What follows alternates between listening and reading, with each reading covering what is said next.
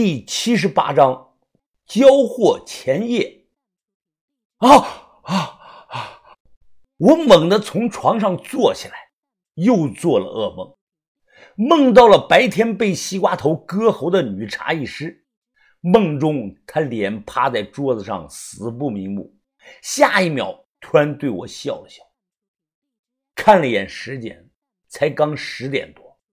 我这一觉睡得早。外面还有电视的声音，估计是豆芽仔啊在看这个影碟我点了根烟，靠在枕头上，手下意识地伸进了裆里。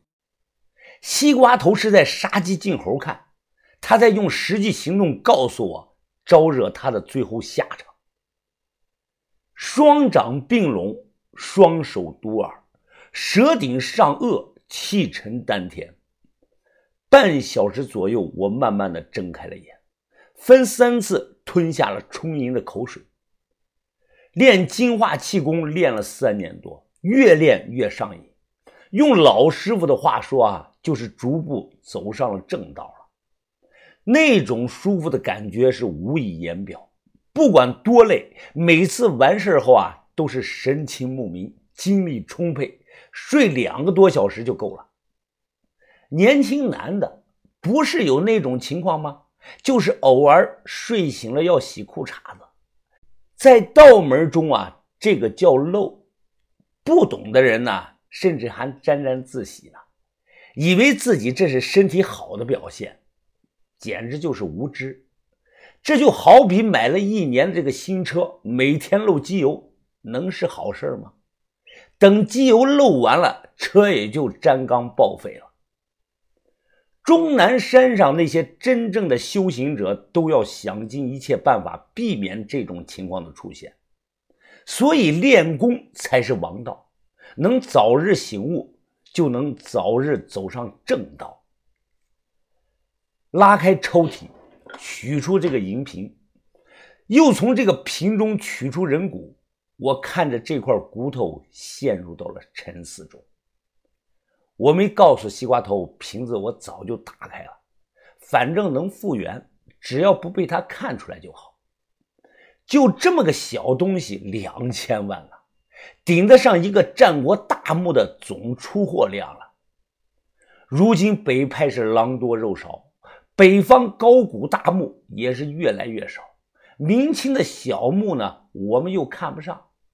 这次来南方碰碰运气的这个决定是对的。方腊呢？大家都知道，此人在影视作品中啊是被武松捉住的。淳安这里呢算是他的老家，但历史上方腊的死和武松呢没有半毛钱的关系。他是被大将军韩世忠给捉住的，后被宋徽宗下令杀的。韩世忠呢，他那个老婆呢就是大名鼎鼎的梁红玉。史书明确记载了一段话：冠等合兵击之，蜡众上于二十万，与官军力战而败，身居岩屋。诸将莫能所入，世中遣行谷，问野妇得进，即挺身杖戈入洞，渡险数里，倒其虎穴，格杀数百人，擒腊已出。这是《宋史列传》中的原话，肯定是真事儿。身居岩屋，杖戈入洞，大概率呢就是说的现如今威平镇山上的那个岩洞。这其中有个疑点，我搞不清楚。在宋代呢，一般死刑犯砍头后啊，只要家里出点钱呢，就能把人给弄回去。但犯了这个谋逆、弑亲、通敌这些大罪的尸体啊，是绝不允许回收的。一般处决后暴尸三天，直接就烧了。如果当年烧了这个方腊，那怎么可能留下完整的眉心骨呢？我怀疑是当年摩尼教的某人暗中操作了，来了个类似于狸猫换太子的把戏。夜深人静，我正想着出神呢，突然收到了一条彩信，是马大超，他给我发了一张自拍的照片。照片中啊，他叼着烟躺在床上，两条皮肤白皙的女人的胳膊自然的搭在他的胸前，显然呢有两个女的。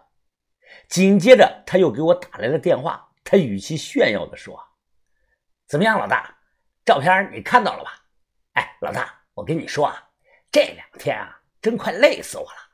大官呢还好点哎，小官啊就跟匹野马一样压不住啊。”我费了十年的功力才把他驯服啊！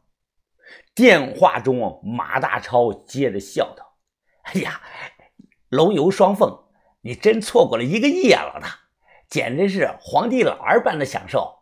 古代曹操有大娇小娇，我们马大超如今有大官小官。等我有钱了，也建个麻雀台，让大官小官都住进去。等将来麻雀台建好了，老大你要想来也可以。啊，现在呢？”你先给我转上八百块钱，我这里没钱了。我给你转个你妈的头！我举着手机是破口大骂，各种脏话都用上了，把马大超骂了个狗血淋头。挂了电话，我气不打一处来呀！我怎么会收了这么个小弟呢？简直就是纯粹他妈废物一个，天天正事不干一样。穿鞋出门，于哥是你啊，我还以为是豆芽仔呢。于哥呢，正看着电视，回声鸭就在一旁卧着啊，跟他一起看。于哥，我今天见了一个女的，被人给杀了，死得很惨。刚才我又梦到她了。阿弥陀佛，罪过呀！云峰，有些事情啊，咱们决定不了，要想开一些。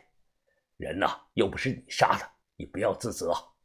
那种罪大恶极的人，就算活着的时候啊，没有受到审判。死后也要下地狱受审呐，冥冥之中都有因果，他躲不掉的。我笑着看着于哥，啊，于哥，我发现自从你回了一趟河南，最近说话越来越佛祖化了，你不会又想去当和尚吧？那倒不是，于哥他叹气的说道：“哎，我为了钱犯了那么多次的十戒。”就算想重新剃度当和尚，恐怕佛祖也不会再收我了。我好奇的问他：“佛门的十大戒具体是哪些啊？”“不杀生，不偷盗，不淫，不妄语，不饮酒，不图事，不歌舞旁听，不做高广大床，不非时时，不蓄金银财宝。”你全犯了。于哥他面色羞愧。点点头，啊，是啊，一样不少，我全犯了。就单说这最后一条，不许金银财宝，我已经续了好几百万了。当初想的是攒点钱开武馆，现在钱早就够用了。我不知道我为什么还要做。那你后悔吗，于哥？于哥他认真的想了想，摇了摇头，没有，我从未后悔过。我摸着下巴看着于哥，于哥，十戒第三条是不淫，这点啊，我比较好奇。你自从不当和尚后，到底引过几个呀？我就知道有银川的小倩，再就是阿春，还有没有别的了？于哥他立即摇头，没了。哦，真的没有了？你敢对佛祖发誓吗？于哥的脸色一变，赶忙说道。别聊这些没用的话题，说说那个瓶子，钱什么时候能到账啊？明天，一手交钱，一手交货。于哥这个小子啊，他不老实，他故意想避开感情这方面的话题。于哥长得谈不上有多帅，但也是板板正正，身材好。他和阿春好了之后，这一年多的时间肯定没有其他的女人，但之前除了小倩外，估计还有别人。只是他不说而已，这个也正常。虽然我们吃住在一起啊，但谁还没点私生活和秘密吧？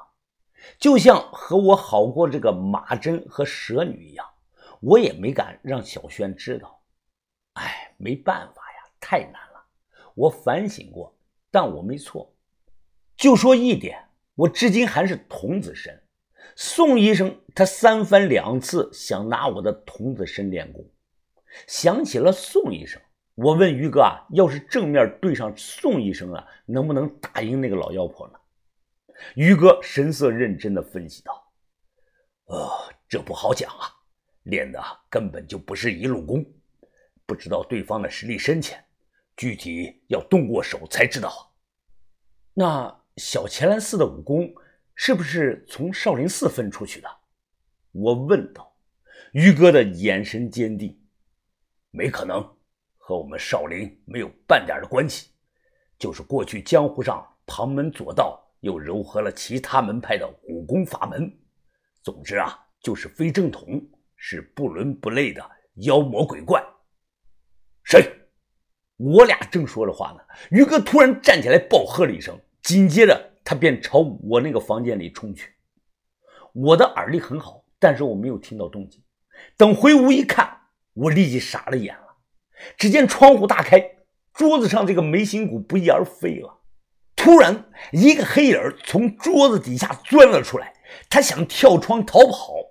于哥立即一掌就拍了过去，只听到“啪”一声闷响啊！